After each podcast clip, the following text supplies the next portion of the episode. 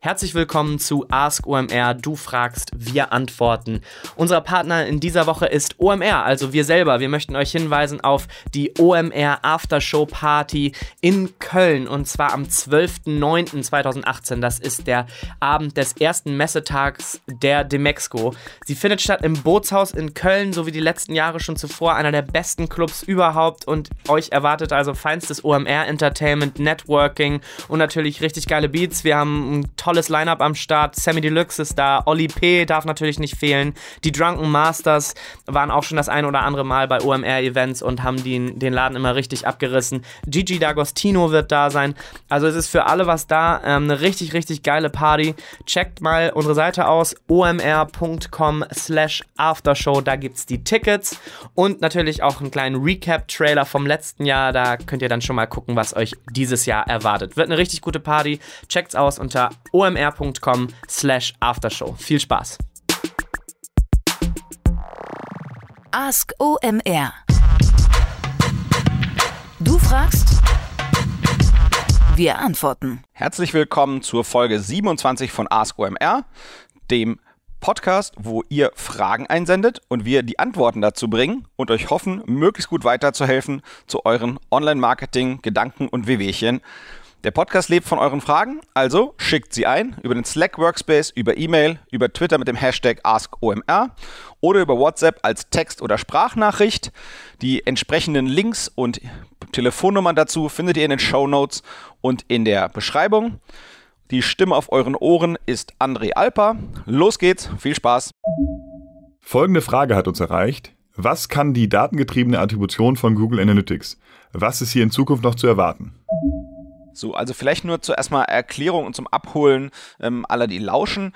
Bei der datengetriebenen Attribution, die Google Analytics anbietet, ähm, da geht es im Prinzip darum, dass eben Google mir die Arbeit abnimmt, mir selbst zu überlegen, wie ich attribuieren möchte und eben mit einer ähm, AI, äh, mit einer künstlichen Intelligenz herangegangen wird und versucht wird, ja, vorzuschlagen, wie eigentlich Attribution sein könnte. Ähm, es geht quasi äh, um eine sehr einfache Installation und dann wird eben versucht, die verschiedenen Berührungspunkte, die ich mit dem Kunden habe, die Touchpoints zu Neudeutsch, ähm, und äh, sozusagen abzubilden, und zwar mehrere davon hintereinander. Ich habe ja häufig mit einem Kunden ähm, nicht nur einen Kontakt, sondern mehrere. Vielleicht erreiche ich ihn mal über ähm, äh, Facebook-Ads, vielleicht erreiche ich ihn mal über Google AdWords auf einer äh, generischen Suche und dann vielleicht irgendwie auf einer Brandsuche oder einer Preissuchmaschine. Das heißt, ich habe verschiedene Berührungspunkte und aus denen heraus versucht sozusagen ähm, Google selbst zu bestimmen, wie so ein Attributionsmodell aussehen könnte und diese Touchpoints auch zu erfassen und erlaubt mir eben auch so ein bisschen unterschiedliche Attributionsmodelle zu, zu wählen und zu vergleichen. Das heißt, es ist so ein bisschen so eine Art ein Versuch, eine, eine Art Plug-and-Play für, für den Attributionsbereich zu machen. Ähm, um zu verstehen, was ist das Gegenstück zu dem Datengetriebenen, also was eben nicht von der künstlichen Intelligenz kommt.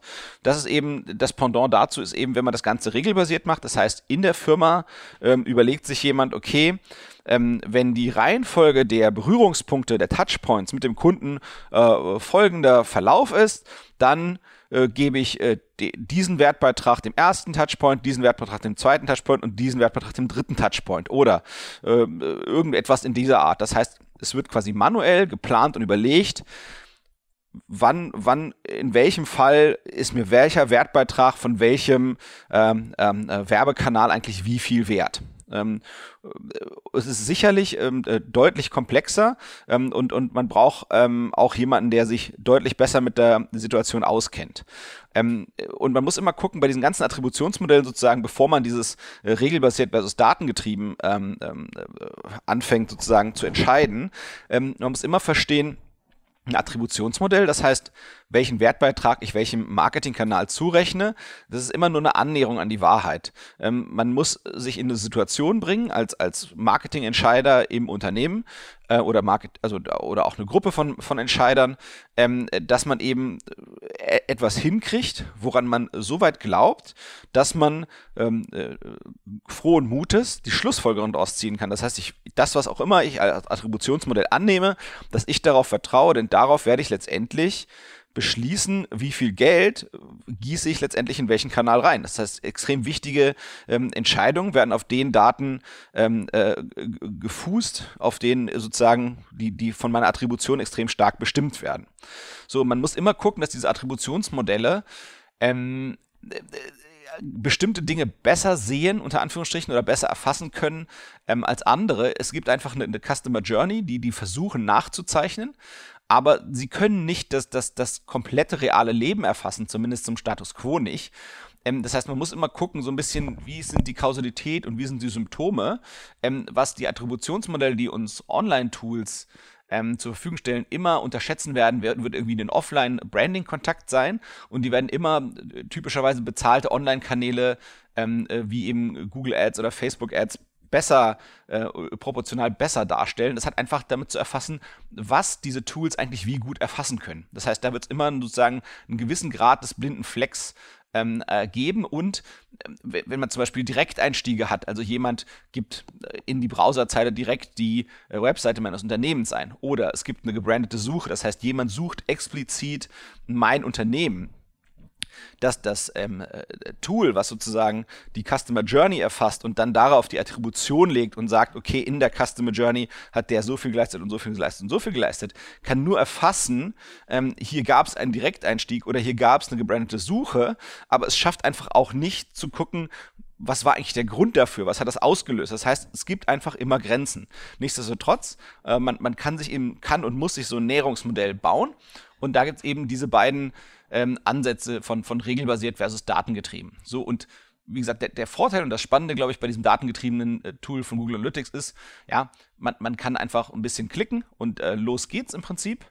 Ähm, man guckt sich eben an, ja, was sind die Kontaktketten, ähm, die man da hatte mit den Kunden, ähm, wie könnte man äh, das messen und, und das Spannende eben, glaube ich, auch bei Google ist, dass das der Cross-Device-Bereich, ähm, äh, der sonst eine Herausforderung ist, da durchaus ganz solide funktioniert. Ähm, äh, also zumindest äh, diese Brücke zwischen Mobile Web und ähm, äh, Desktop Web. Ähm, Im Mobile Apps Bereich ist, glaube ich, nochmal ein bisschen so ein Sonderfall. Da muss man äh, wahrscheinlich nochmal ein bisschen Sachen anders verknüpfen. Dann finde ich noch ganz, ganz spannend die Frage, ähm, wo geht das eigentlich hin? Ähm, ich glaube, was man, was man sieht, das, was hier angesprochen wird, dass der, die, diese datengetriebene Attribution, das ist ja etwas aus der alten 360-Grad-Version. Ähm, die, daher kam das ja, das ist noch gut verfügbar. Ähm, da gibt es ja jetzt den Wechsel dahin, dass eben alles aufgeht in dieser einen großen äh, Google Marketing Suite. Ähm, und äh, da sieht man einfach als, als äh, drüberliegenden Trend, dass Google eben versucht, ja, äh, komplexe Dinge für die Werbetreibenden möglichst einfach zu machen. Und da ist eben ähm, dieses Attributionsthema, was eben ja, die verschiedenen Gewichtungen innerhalb der Customer Journeys bestimmt, ein Element davon. Ähm, das macht auf jeden Fall Sinn, äh, insbesondere zum Einstieg. Ähm, wo geht das weiterhin vielleicht in Zukunft? Jetzt ist natürlich irgendwie meine persönliche Mutmaßung, beziehungsweise die meiner befreundeten Fachkollegen. Ähm, ich glaube, man sieht ja auch in anderen Bereichen ähnliche Tendenzen bei Google. Da wird im, im Google Ads-Bereich ähm, gibt es ja zum Beispiel das äh, Smart Bidding.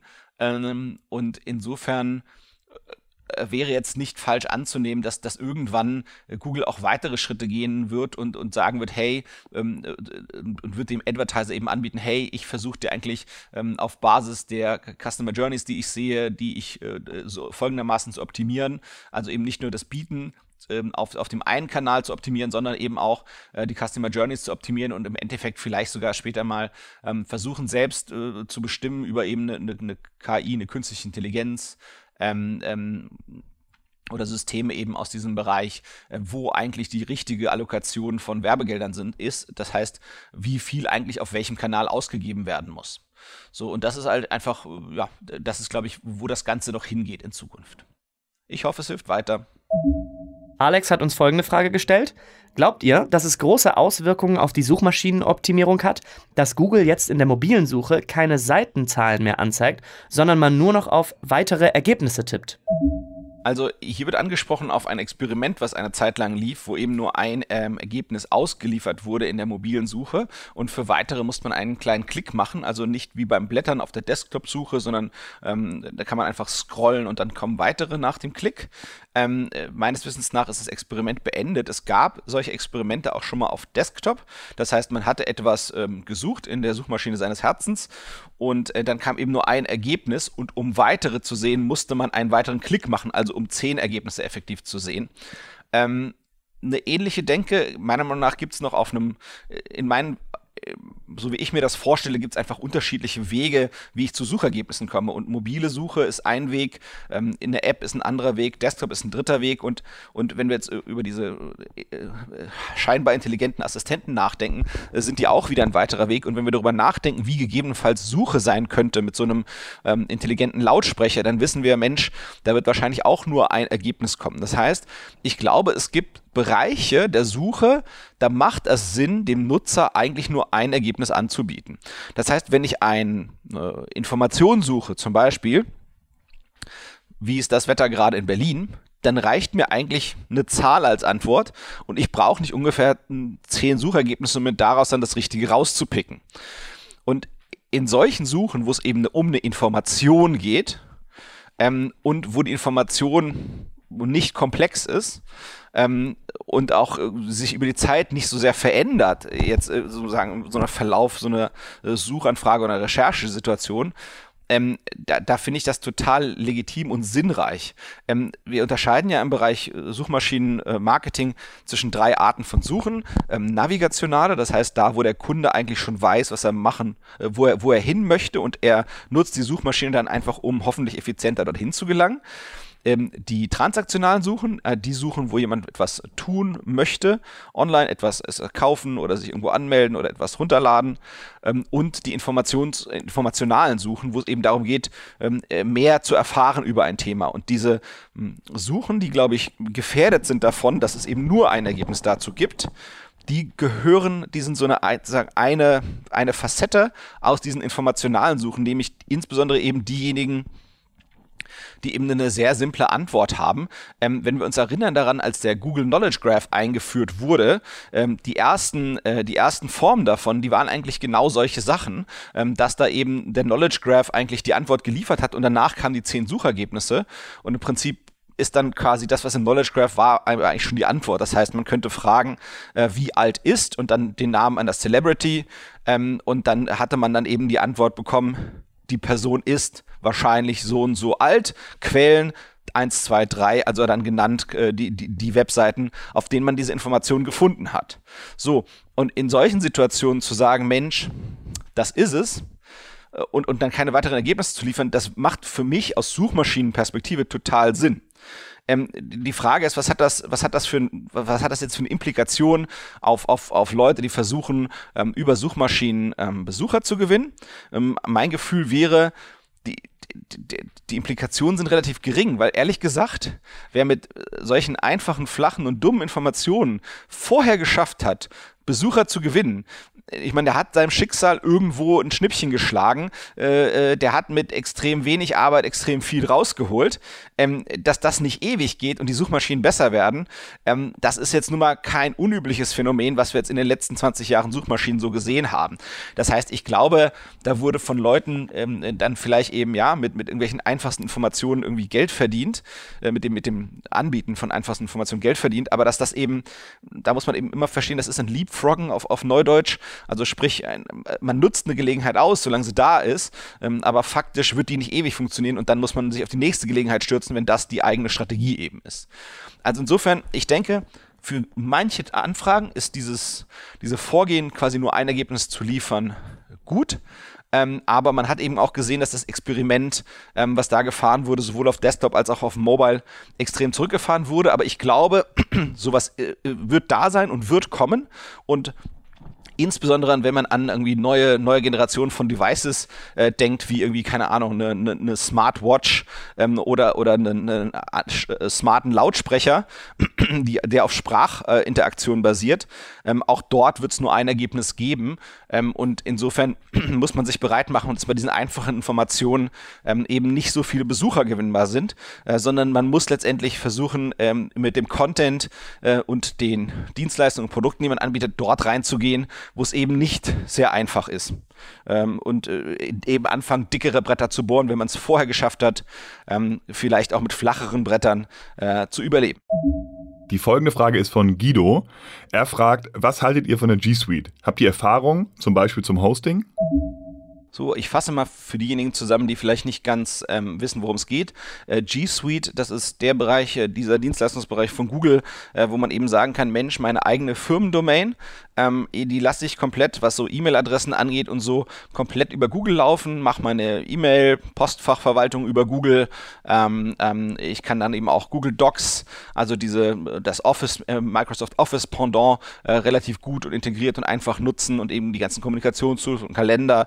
Also dann ist quasi äh, das, was Google anbietet, der ganze äh, Tech-Stack da, der ganze äh, ja, Bereich der Werkzeuge für, die, für Businesses ist dann eigentlich ja so das, das Kernlebenssystem meiner Firma.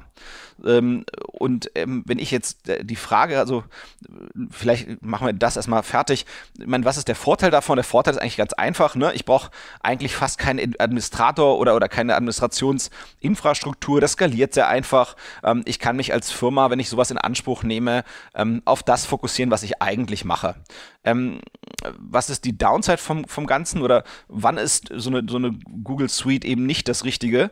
Ähm, ich glaube, wenn man Angst hat äh, von Abhängigkeiten, ähm, vor Abhängigkeiten, dann, dann ist es auf jeden Fall äh, nicht das Richtige. Ähm, denn wenn man da erstmal drin ist, ist man, glaube ich, relativ äh, stark verbunden. Ähm, auch wenn man Angst hat vor Oligopolen, ähm, ähm, dann hat man, glaube ich, auch eher einen anderen, anderen Weg zu wählen.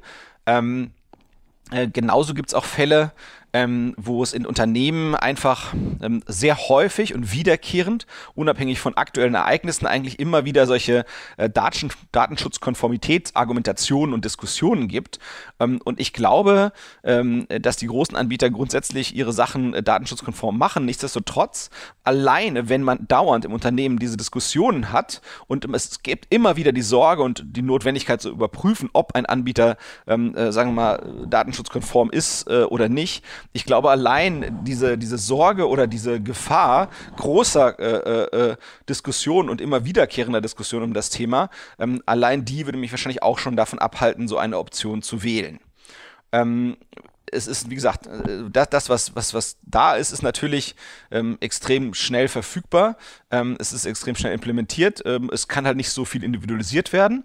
Ähm, und es gibt sicherlich noch einen Abstand zu den, äh, zu Neudeutsch Best-in-Breed-Produkten. Das heißt, wenn ich jetzt anfange, die Google ähm, äh, Docs, Sheets und ähm, äh, ähnlichen Produkte zu vergleichen mit den Microsoft Office-Produkten, ich finde, da ist schon noch ein ordentlicher Abstand. der wird äh, konstant kleiner, aber der Abstand ist schon noch relevant. aber man kommt schon eben eine ganze, eine ganze Weile weit. So, und ich glaube, wenn ich das richtig verstehe, hat der Guido ähm, insbesondere sich für das Hosting interessiert. Ähm, und zwar gibt es in diesem ganzen Paket auch die Möglichkeit, äh, seine Webseite zu bauen mit so einer Art ähm, äh, zu Neudeutsch WYSIWYG, also What You See is What You Get Editor. Ähm, also das, was heutzutage eben so ein, so ein 1 und 1 Homepage Creator macht oder so ein Jimdo macht oder äh, Wix.com aus, aus Israel. Ähm, sowas gibt es dort auch. Ähm, da würde ich ganz klar sagen, äh, kann ich mir fast nicht vorstellen, äh, dass ich darauf setzen würde. Das nennt sich äh, Sites, dieses Produkt innerhalb der, der, der G Suite ähm, wäre für mich keine Wette, die ich langgehen würde. Äh, da würde ich mir immer lieber bei irgendeinem äh, äh Provider irgendwie einen, einen, einen Managed Server nehmen äh, und darauf irgendwie einen, entweder ein Shop-System oder, oder irgendwie ein äh, CMS wie WordPress oder sonst irgendwas in der Richtung drauf installieren und damit arbeiten.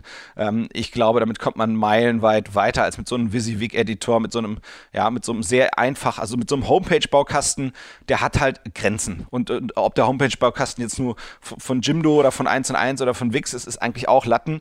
Ähm, äh, das hat seine Grenzen, das ist, ist, ist vielleicht relevant ähm, im Bereich von KMUs ähm, und zwar eine, eine, demütige Definition davon. Ähm, in Deutschland werden ja manchmal ähm, äh, Unternehmen mit, mit, mit zig Millionen Umsatz noch, noch, noch mittelständische Unternehmen genannt.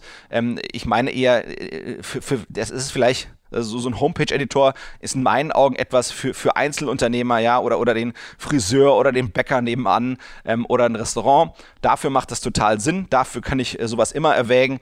Ähm, sobald ich etwas mehr damit machen möchte, würde ich eigentlich immer von einem Homepage-Baukasten Abstand nehmen. Ähm, genauso für den Shop-Bereich, ja, wenn ich irgendwie so ein paar Dutzend Produkte habe, dann kann man eben über diese ähm, äh, Shop-Systeme eben ähm, dann gibt es eben so Plug-and-Play-Shop-Systeme, die funktionieren da gut und sobald es eigentlich irgendwie was mehr als das wird und was Professionelleres, äh, muss eigentlich auch eine andere Softwarebasis her, meiner Meinung nach. Das war die Folge 27 von Ask OMR, eurem Fragen- und Antworten-Podcast, der hilfreich aus der Ecke omr.com kommt. Bei der Bearbeitung, Erarbeitung der Antworten auf eure tollen Fragen haben mir geholfen Erik Siegmann aus Hamburg und Kai Rieke aus Berlin. Vielen Dank an die Kollegen. Bis bald. Ciao. André Alper, out.